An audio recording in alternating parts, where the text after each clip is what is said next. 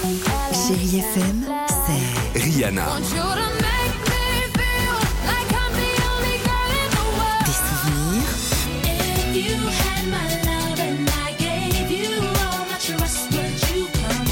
et la musique qui vous fait du bien.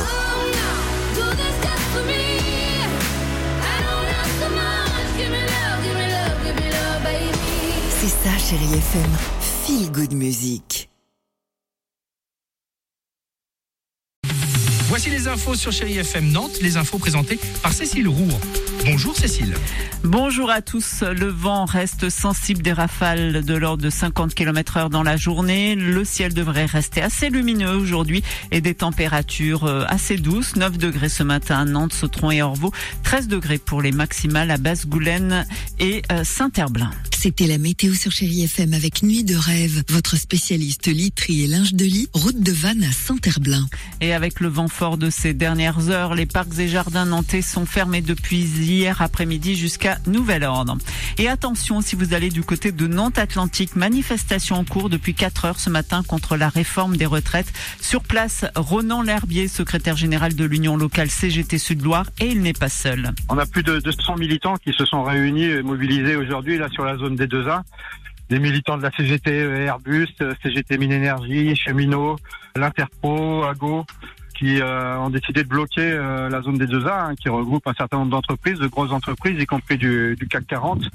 L'idée, c'est d'avoir un impact effectivement, euh, en plus des manifestations, en plus de la grève, en plus de la mobilisation, mais euh, d'avoir euh, un blocage aussi économique et de toucher euh, au portefeuille euh, du, du patronat.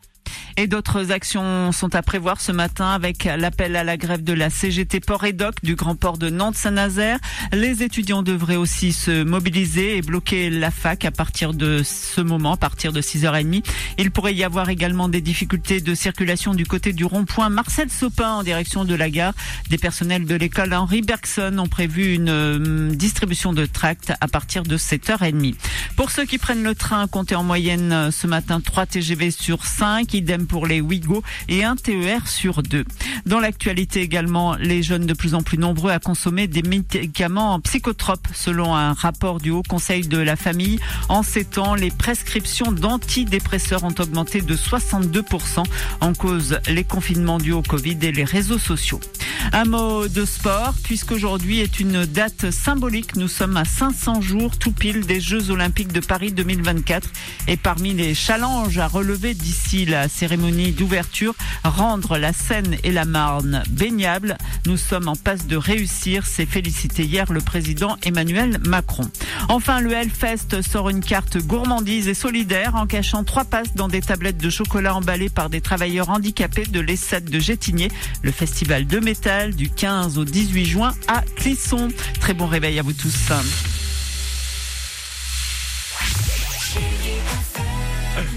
6h33, ça c'est bien, c'est Rihanna sur Chéri FM. Je sais pas si vous allez le faire le marathon de Paris, vous les bah. grands sportifs dans l'équipe. Donc il fallait, il fallait peut-être commencer à s'entraîner déjà.